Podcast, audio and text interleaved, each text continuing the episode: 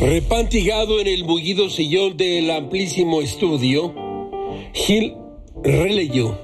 Así que arrepentíos y convertíos para que sean borrados vuestros pecados, para que vengan de la presencia del Señor tiempos de consuelo. Ay, güey.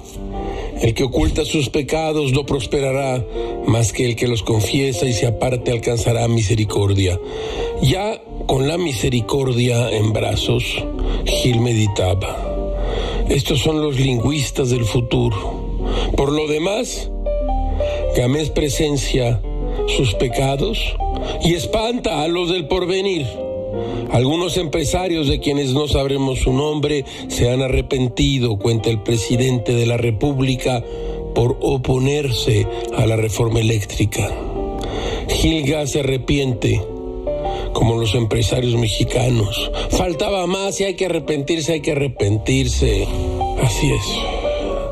Todo es muy raro, caracho, como diría Baruch Espinosa. No me arrepiento de nada. El que se arrepiente de lo que ha hecho es doblemente miserable.